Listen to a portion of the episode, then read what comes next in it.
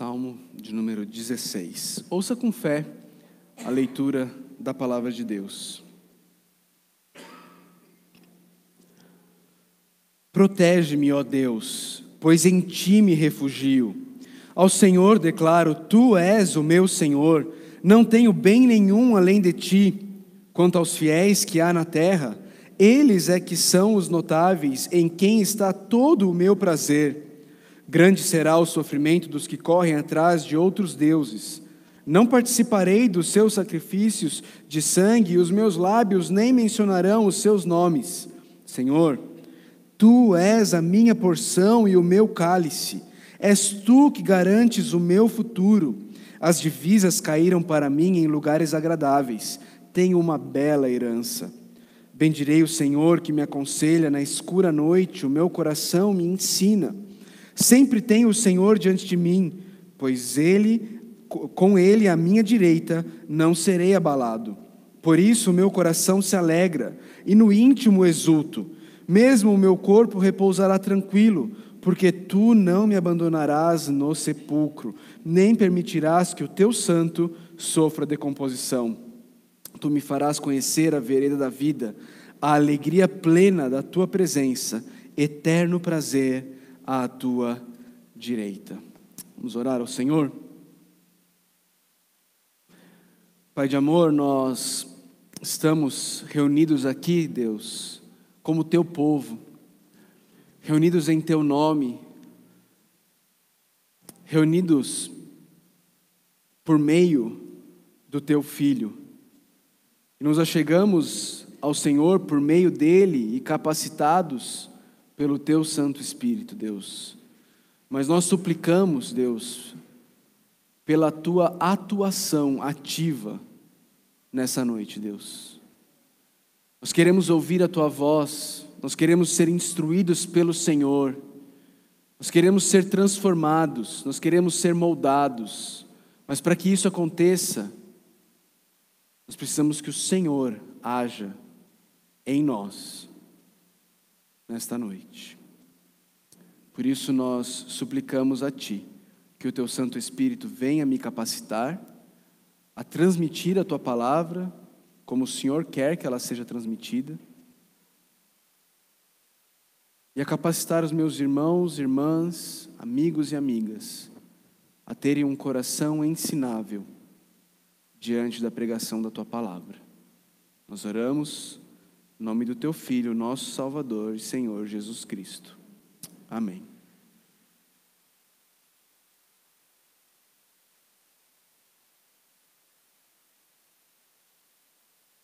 Queridos, esse salmo, ele é um dos salmos mais belos que existe, pelo menos na minha opinião, porque ele fala muito sobre o relacionamento entre Deus e o salmista, entre o salmista e Deus aquilo como o salmista vê o Deus dele, a maneira como o salmista enxerga o Deus que o salvou. Quem é esse Deus para o salmista?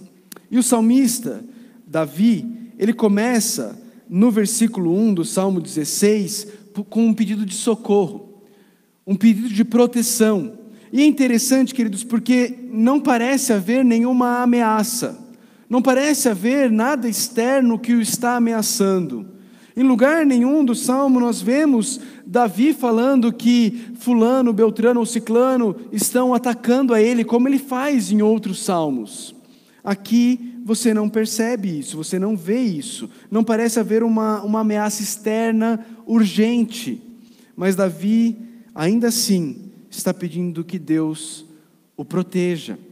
E o interessante é que essa palavrinha que é traduzida como protege-me, aqui no Salmo 16, ela aparece na boca do mesmo Davi num outro lugar das Escrituras. Lá no primeiro livro de Samuel, no capítulo 17, verso 20, quando o pai de Davi o envia para que ele possa ver como os irmãos dele estão lá no campo de batalha, Davi usa essa mesma palavrinha quando ele, ele se volta a uma outra pessoa, pedindo que essa outra pessoa possa cuidar das ovelhas que vão ficar sob o cuidado dessa pessoa enquanto ele vai ver os irmãos. essa ideia que Davi está trazendo aqui é de um pastor que cuida de suas ovelhas. Davi está dizendo para Deus: Deus, seja o meu pastor, me protege, Deus, cuida de mim, como se eu fosse, como um pastor, desculpa, cuida de suas ovelhas. Por que, que Davi está fazendo esse pedido a Deus? Ele diz: Protege-me, ó Deus, pois em ti me refugio. Senhor, cuida de mim como um pastor cuida de suas ovelhas, porque Deus, é em ti que eu procuro refúgio, é em ti que eu busco abrigo, é no Senhor que eu busco segurança. Senhor, me protege, porque se não for o Senhor me protegendo, eu não tenho onde encontrar refúgio, eu não tenho onde encontrar proteção, eu não tenho onde encontrar segurança. Sabe quando você pede alguma coisa para alguém e a pessoa diz que vai fazer, mas aí você vira para ela e fala assim: Mas olha, eu estou contando com você. O que, que você está querendo dizer? Você está dizendo: Olha, faça mesmo, porque se você não fizer, eu vou estar descoberto, eu vou estar desprotegido, eu não vou ter outra pessoa para me socorrer. É isso que o salmista está falando aqui.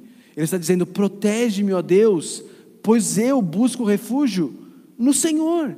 Se o Senhor não me proteger, eu não vou ter para onde ir, eu não vou ter em quem me refugiar.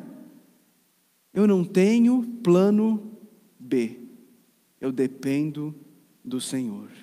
Eu dependo da Sua proteção. Eu sei que só o Senhor pode me cuidar, pode me guardar e pode me proteger. Resumindo, queridos, esse primeiro verso nos mostra que Deus é o protetor de Davi. Deus é o protetor de Davi.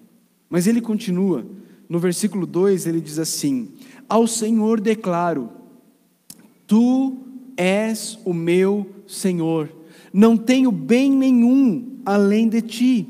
O que, que significa isso? O que significa Davi dizer: Eu não tenho bem nenhum além de ti? A, a, a, essa palavrinha aí, que foi traduzida como bem, ela, ela significa assim: olha, eu só, eu só estou completo quando eu tenho o Senhor. O Senhor é tudo o que eu tenho. Davi está dizendo: Deus, a minha alma diz ao Senhor: Tu és o meu Senhor, e só o Senhor me completa.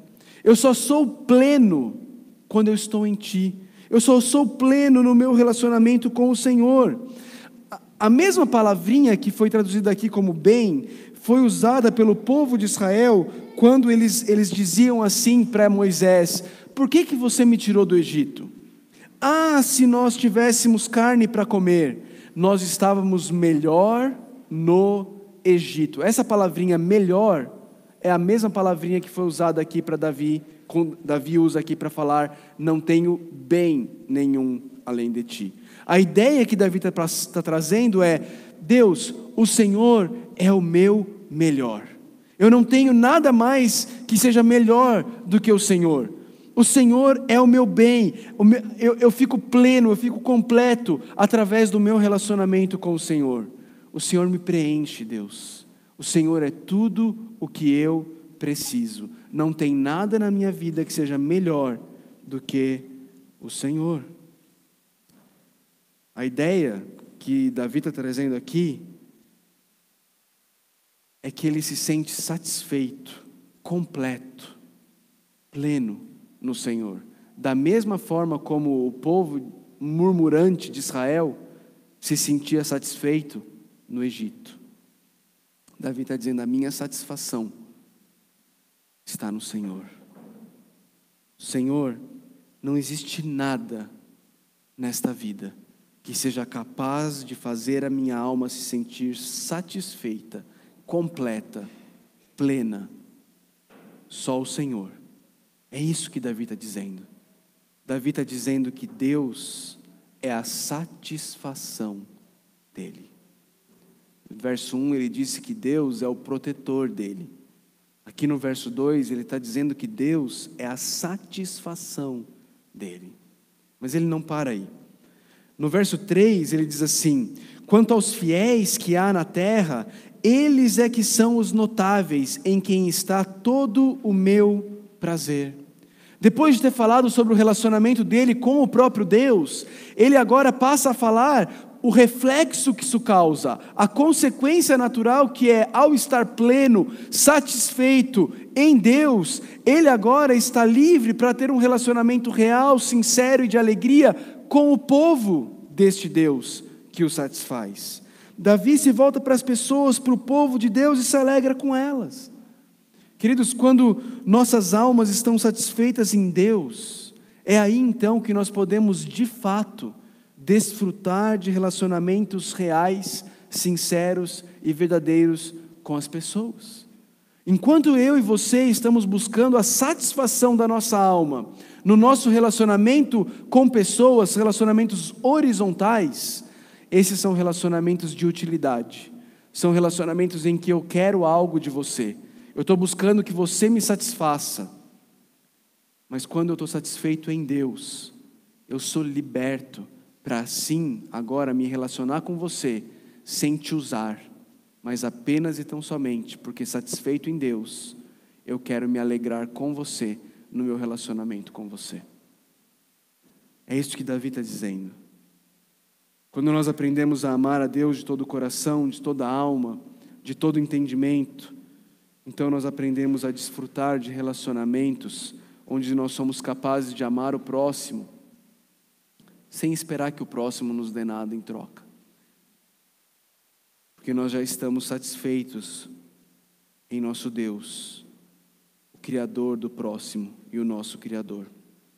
Esses relacionamentos eles se tornam prazerosos, eles não são mais um peso, mas é algo que alegra a nossa alma. E Davi, ele faz um contraste aqui entre o prazer com que ele se relaciona com o povo de Deus com a maneira como ele se relaciona com os idólatras. No versículo 4 ele diz assim: Grande será o sofrimento dos que correm atrás de outros deuses. Não participarei dos seus sacrifícios de sangue, e os meus lábios nem mencionarão os seus nomes. Primeiro, Davi mostra como é tolice servir a outros deuses.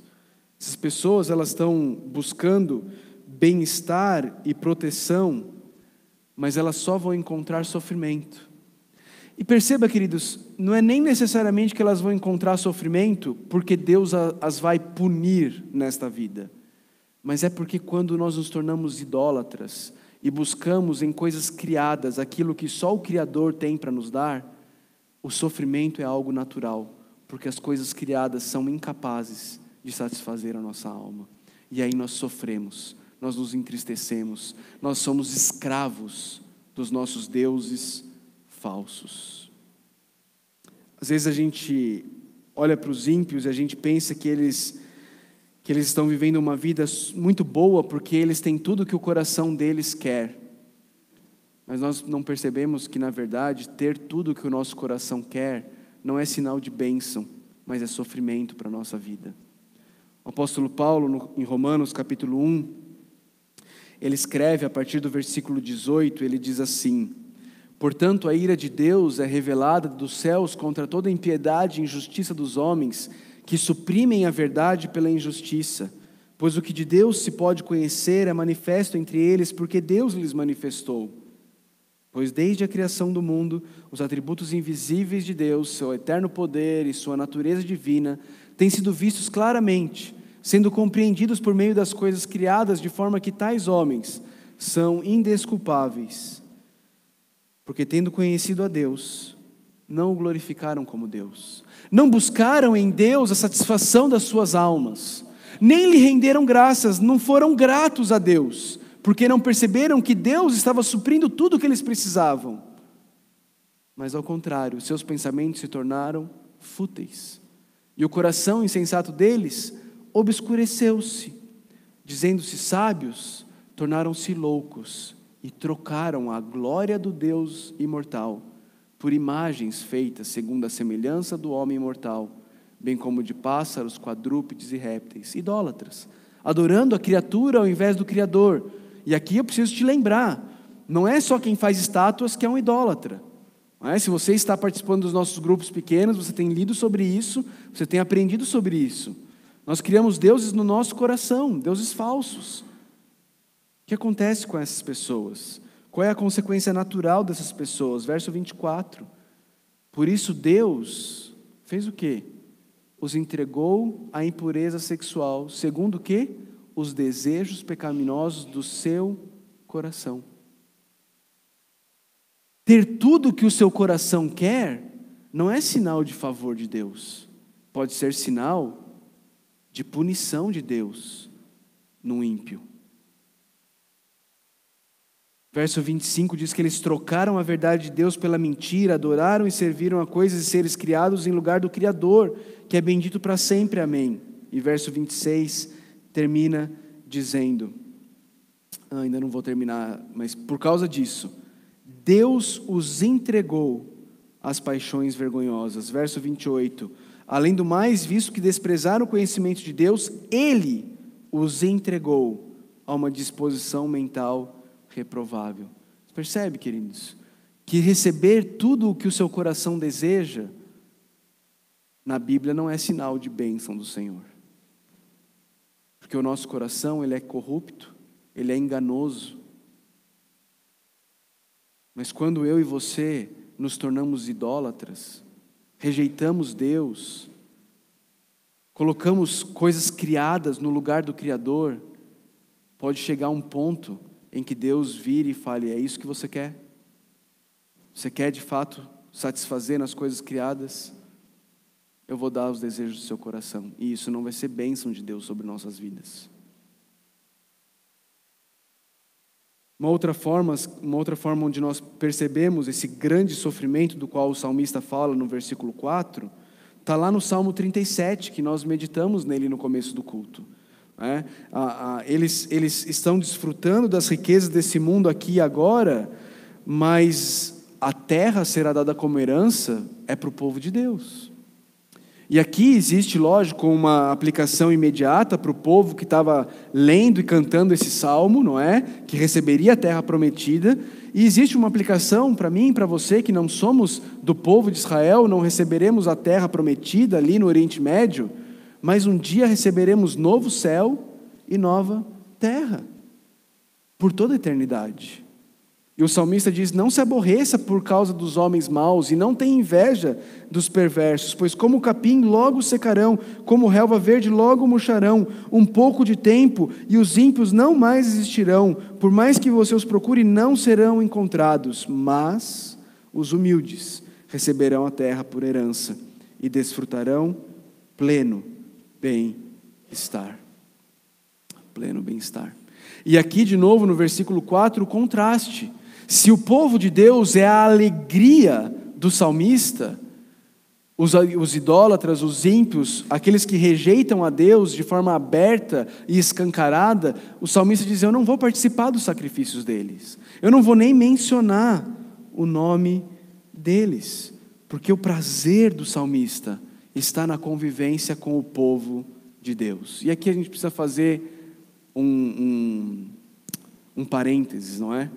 Isso não significa, então, que a gente pega os nossos ah, parentes que ainda não conhecem a Deus, ou amigos que ainda não conhecem a Deus, e a gente fala assim: de agora em diante você não fala mais comigo, você não vem mais na minha casa, porque o salmista diz que o prazer dele está no povo de Deus e ele nem menciona o nome desses que não amam a Deus. Não vou mais nem falar, não é isso. Não é isso que o salmista está dizendo. Quando você estuda a Bíblia, você não pode tomar a parte pelo todo. Você não pega um versículo e exclui todo o resto da Bíblia. A Bíblia toda nos ensina a nos relacionarmos com ímpios com o intuito de falar para eles do amor de Deus, de amá-los, de servi-los.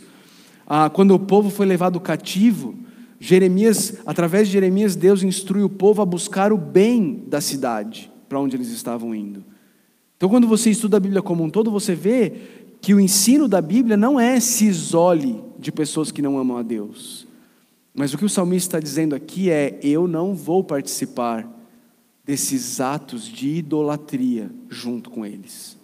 Eu não quero isso. Eu não vou me deixar levar. E aqui, de novo, não entenda atos de idolatria apenas e tão somente como cultos organizados, ok? A outros deuses. Mas entenda todo e qualquer momento, ritual, vivência de busca por outras coisas como se fosse o valor maior, a alegria final da sua vida. Não se deixe levar por isso. Não se deixe levar por isso. Analise o seu coração. Veja o que te dá prazer de verdade. Conviver com o povo de Deus, ou você acha o povo de Deus um tédio, uma chatice? Legal mesmo é estar com meus amigos lá, fazendo isso, aquilo e aquilo outro. Ali eu tenho alegria. O que te alegra de verdade? Analisa isso no seu coração. Versículo 5, o salmista continua e ele diz assim: Senhor, tu és a minha porção e o meu cálice, és tu que garante o meu futuro. Aqui, queridos, Davi volta a olhar para Deus.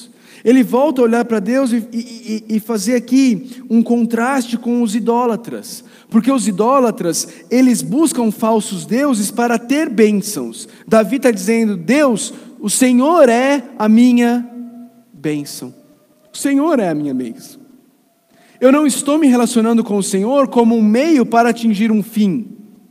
Eu me relaciono com o Senhor porque eu quero o Senhor. Porque eu quero o Senhor. E perceba, queridos, como facilmente eu e você trilhamos o mesmo caminho dos idólatras. Como facilmente eu e você nos relacionamos com Deus, porque cremos que Deus vai nos dar algo. Sabe quando isso se revela? Quando Deus não dá, e a maneira como eu reajo ao não de Deus na minha vida. Porque se eu estou me relacionando com Deus para ter Deus, quando eu não tenho outras coisas, eu continuo tendo o meu objetivo no meu relacionamento com Deus, que é Ele. Mas quando eu estou me relacionando com Deus para ter coisas que Deus pode me dar e eu não as tenho, aí meu relacionamento com Deus não faz mais sentido, aí não vale mais a pena, aí eu não quero mais Deus, porque eu estava buscando outras coisas. E se eu estou me relacionando com Deus para receber outras coisas, o Deus de verdade na minha vida são essas outras coisas. E Deus se tornou apenas um motoboy que pode fazer a entrega daquilo que eu verdadeiramente adoro. O salmista está dizendo: Senhor, tu és a minha porção. Para Davi, Deus é a bênção dele. Deus não é um meio para que ele consiga um fim, Deus é o fim, Deus é o objetivo, Deus é o motivo, Deus é a herança. E Deus é o meio como essa herança é entregue a Ele. Perceba, Deus ele é a porção, ele é o cálice, isso traz segurança para Davi, porque o futuro dele está nas mãos deste Deus. Isso fica ainda mais claro no versículo seguinte, o versículo 6. Ele diz assim: As divisas caíram para mim em lugares agradáveis, tenho uma bela herança. Quando o povo de Israel entrou na terra prometida e conquistou a terra prometida, essa expressãozinha, as divisas caíram, remete àquele momento em que as divisas foram colocadas e foi dito a cada, a cada tribo, depois a cada clã e a cada família: essa é a sua porção de terra, aqui está a sua divisa, aqui está a sua herança. Davi está dizendo: olha, a minha herança é Deus. Eu consegui uma bela propriedade. E não está falando de terra, ele está falando do próprio Deus. Davi está dizendo: ter Deus como a minha herança faz com que eu esteja sempre tão satisfeito, como se eu tivesse todo dia recebendo a melhor porção de terra, porque Ele é tudo que eu preciso. Já participou de, de uh, sorteio de casa popular? Não é? Já viu pessoas sendo sorteadas para ganhar uma casa popular do governo? Elas estão alegres ou não quando elas veem o nome dela sendo sorteado? Davi está dizendo: é como se a minha casa fosse sorteada todo dia, mas não é casa que eu recebo, A minha herança é o Senhor. A minha herança é Deus. És tu que garantes o meu futuro. Eu tenho uma bela herança. Nós vimos que Deus é o protetor de Davi, Deus é a satisfação de Davi, e agora nós vemos que Deus é a segurança de Davi. O futuro dele está garantido. Garantido. Em quem? Garantido em Deus. Garantido em Deus. Interessante, né? Isso me veio à cabeça agora, mas como a gente se pega pensando em garantir o nosso futuro? Já se pegou pensando nisso? Garantir o seu futuro, garantir o futuro dos seus filhos. Né?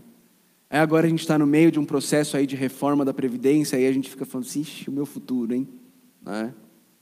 O salmista está dizendo, o meu futuro está garantido, porque a minha herança é o Senhor. A minha herança é o Senhor. Davi continua e no verso 7 ele diz assim: Bendirei o Senhor que me aconselha, que me aconselha na escura noite, o meu coração me ensina. Davi glorifica, bendiz a Deus, porque o ensino de Deus achou morada no coração de Davi. E porque o coração dele foi instruído, o coração dele agora o instrui todas as noites. Remete para as palavras de Davi lá no Salmo 119, verso 11, quando ele diz: Guardei no coração a tua palavra, para não pecar contra ti. Para não pecar contra ti. Sabe aquela ideia do salmista falando com ele mesmo? Sabe quando ele diz para si mesmo: Por que, que você está abatido, ó minha alma? Espera no Senhor. É disso que ele está falando quando ele diz que o coração dele o instrui todas as noites. O coração dele recebeu a palavra, porque Deus o instruiu, não é isso que ele diz? O Senhor que me aconselha, ele recebeu o conselho do Senhor, o coração guardou a palavra, e agora esse coração que guardou a palavra o instrui, o, o ensina todas as noites. Ele ouve aquilo que o coração dele aprendeu ele é ensinado todas as noites. Deus é o protetor de Davi, Deus é a satisfação de Davi, Deus é a segurança de Davi e Deus é o conselheiro de Davi. Deus busca conselhos em Deus. É, Davi busca conselhos em Deus. Davi pergunta para Deus: Deus, o que, que o Senhor pensa sobre essa situação? Interessante, queridos, como cada vez isso é menos comum no dia daqueles que afirmam crer em Deus crê em Deus, não, eu sou um cristão, mas em meio às dificuldades, decisões da vida, como fazer, o que fazer, aí eu vou, eu vou procurar outros, outros caminhos para ser aconselhado, para ser instruído, que não Deus, aquele que me criou, aquele que moldou o meu ser, que teceu o meu corpo no ventre da minha mãe. Deus é o conselheiro de Davi. Mas ele continua no versículo 8 ele diz assim: Sempre tenho o Senhor diante de mim, com Ele à minha direita, não serei abalado. O que é isso? O que é ter Deus diante de nós? Isso nada mais é, queridos, do que manter todos os nossos sentidos amarrados e cativos, de forma que eles não corram nem desviem para nenhum outro objetivo. Davi vive de tal forma que faz Deus o centro do viver dele. Toda a vida dele gira em torno de Deus. Às vezes as pessoas pensam assim: ah, a, a vida deveria ser como uma pirâmide. Deus, família, igreja, amigos, trabalho ou trabalhos amigo, não sei como é que você coloca aí. Mas a vida do salmista, ele não apresenta dessa forma. A vida do salmista é muito mais como o sistema solar, tendo Deus como o sol da vida dele, e todo mais orbitando ao redor de Deus. Tudo gira ao redor de Deus. O seu relacionamento familiar gira ao redor de Deus. O teu trabalho gira ao redor de Deus. Os teus amigos, as suas amizades giram ao redor de Deus. O teu convívio como igreja gira ao redor de Deus. Deus é o centro de todas as coisas. Ele não é apenas a primeira opção, a prioridade número um. Ele é o centro de tudo. De tudo. Tudo mais gravita ao redor de Deus. Deus é o centro da vida de Davi. E isso gera algumas coisas em Davi. Veja o versículo 9. Por isso, porque Deus é o centro da vida dele, porque Deus é a segurança dele, porque Deus é a satisfação dele, porque Deus é o protetor dele, por isso o meu coração se alegra. E no íntimo eu exulto. Eu exulto. Por que, que Davi está alegre? Por que, que Davi exulta? Porque está tudo tranquilo na vida dele? Porque tudo sempre foi muito fácil na vida dele? Não, mas porque Deus é o centro da vida dele. Porque a vida dele gira em torno de Deus. Porque ele quer coma, quer beba, ou quer ele faça qualquer outra coisa, ele entendeu que ele deve fazer tudo para a glória de Deus. Por isso o coração dele se alegra e no íntimo ele exulta. E mais, ele não apenas se alegra e se exulta em, e exulta em seu coração, ele diz que o corpo dele pode repousar, descansar em segurança. Ele está se referindo aqui à morte. Ele está dizendo: olha, eu posso morrer tranquilo.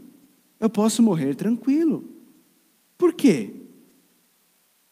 Em que se baseia essa segurança? Verso 10: Porque tu não me abandonarás no sepulcro, nem permitirás que o teu santo sofra decomposição.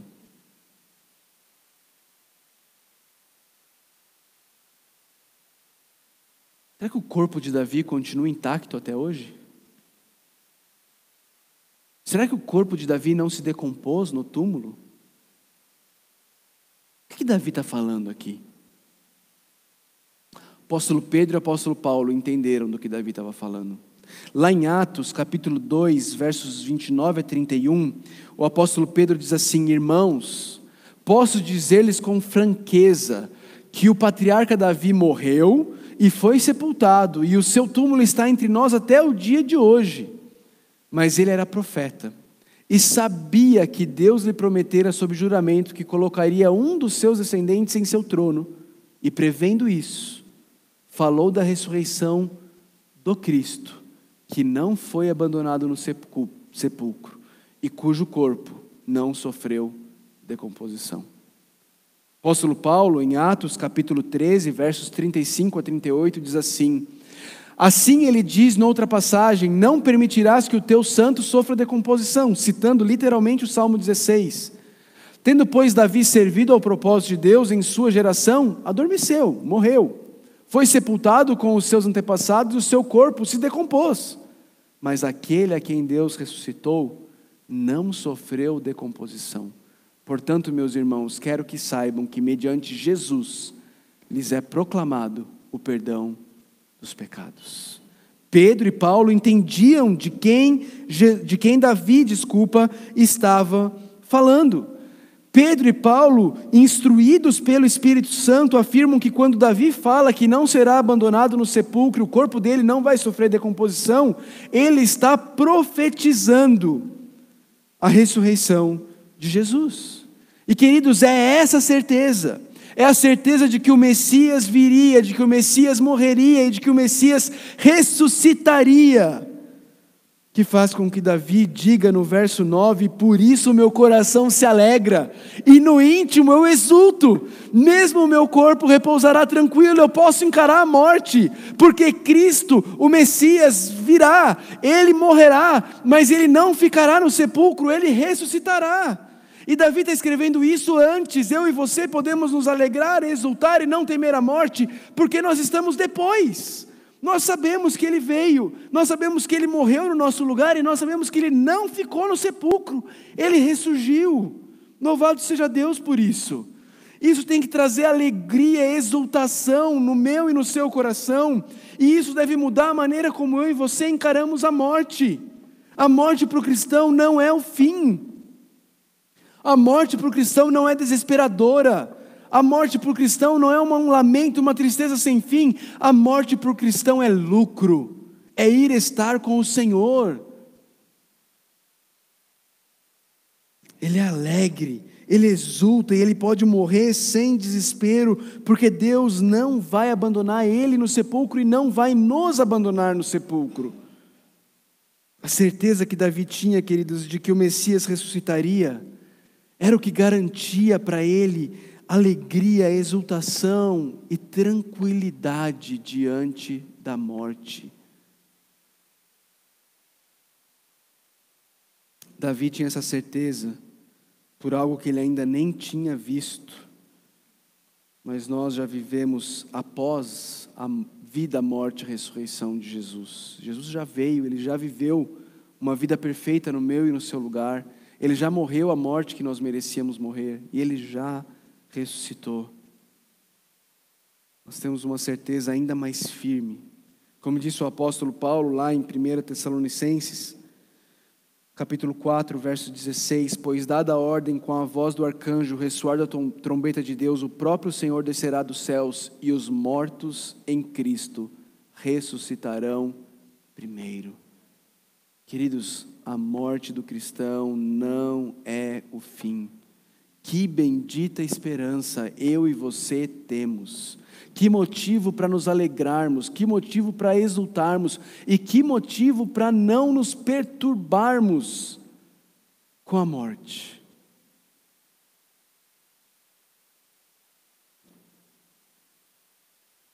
O salmista termina no versículo 11 dizendo: Tu me farás conhecer a vereda da vida, a alegria plena da tua presença, eterno prazer à tua direita.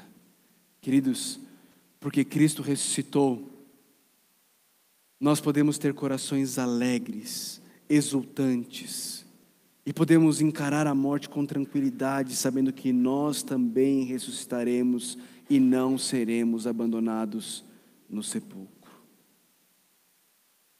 Em Deus nós temos vida, em Deus nós temos alegria, em Deus nós temos alegria plena e eterno prazer na presença dEle.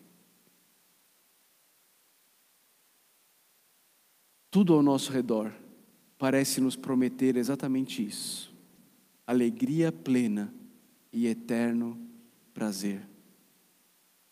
Mas nada é capaz de entregar isso. As promessas são muitas. E nós muitas vezes depositamos nossa fé nessas promessas, mas voltamos frustrados, porque nada nem ninguém é capaz de nos dar alegria plena e prazer eterno, a não ser Deus, um relacionamento íntimo e pessoal com Ele.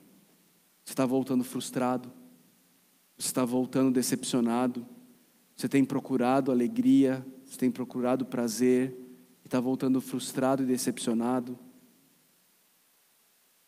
Ouça as palavras de Davi.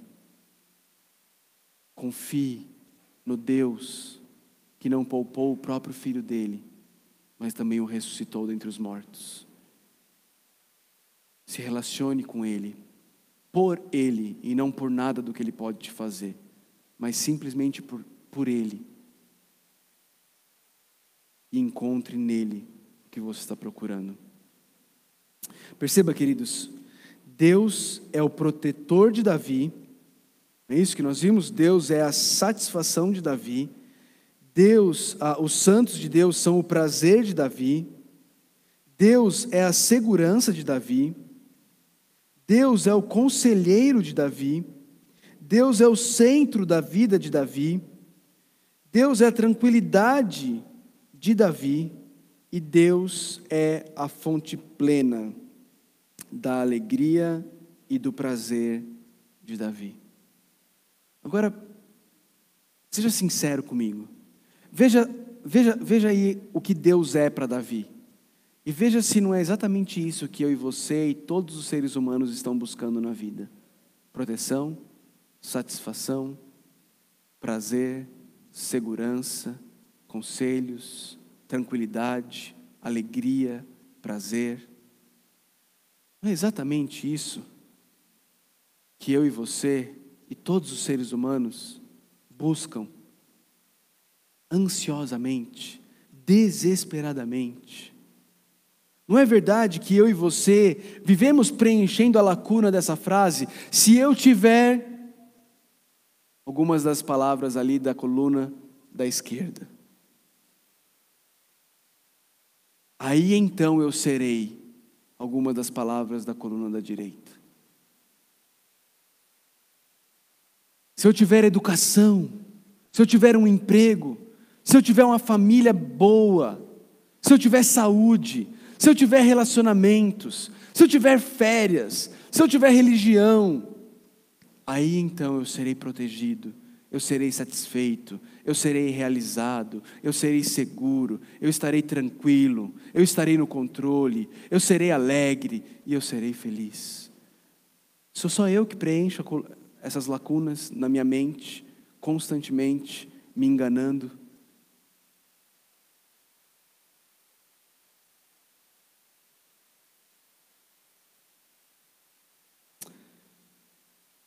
Se nós formos honestos por um instante, nós vamos reconhecer que nós muitas vezes passamos os nossos dias, às vezes as noites, às vezes o tempo no chuveiro, pensando e divagando e a nossa mente indo exatamente para esse tipo de coisa. Eu preciso disso, eu preciso que isso aqui aconteça. Se eu perder isso daqui, eu vou perder aquilo lá. Nossa, se eu conseguir ganhar, aí sim.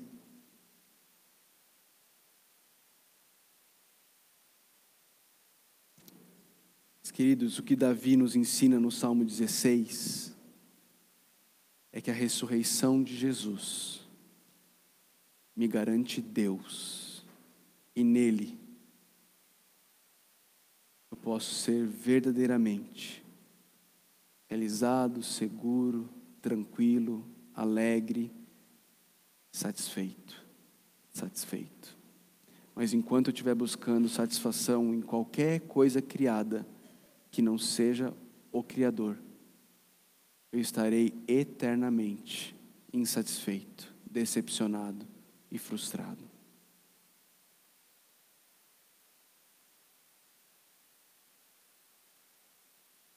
Algumas implicações.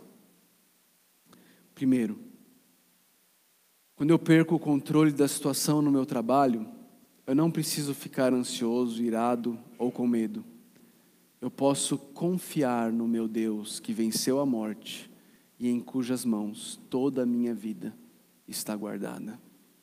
Ele é a minha proteção, Ele é a minha segurança, Ele é a minha satisfação.